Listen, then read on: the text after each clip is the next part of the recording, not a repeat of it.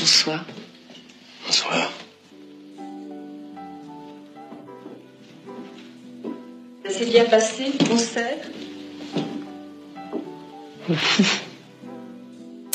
Eh oui, une jolie femme du champagne, mais quand cette jolie femme n'est autre que Mireille d'Arc, tout en sensualité pour notre grand blond, cela donne une scène désormais mythique du cinéma français des années 70.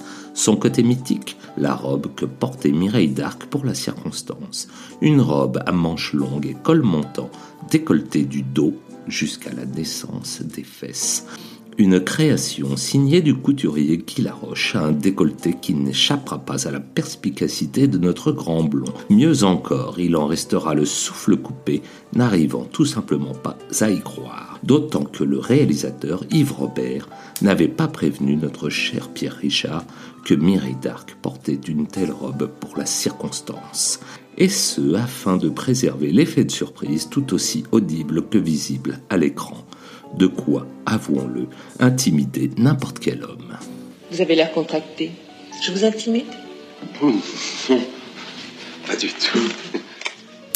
La minute touche à sa fin pour nous suivre sur Facebook, YouTube, Insta et les autres et partager toujours et encore plus notre cinéma d'hier à aujourd'hui un simple hashtag Tout mon cinéma suffit. Et surtout, n'hésitez pas à vous abonner, liker, noter, commenter.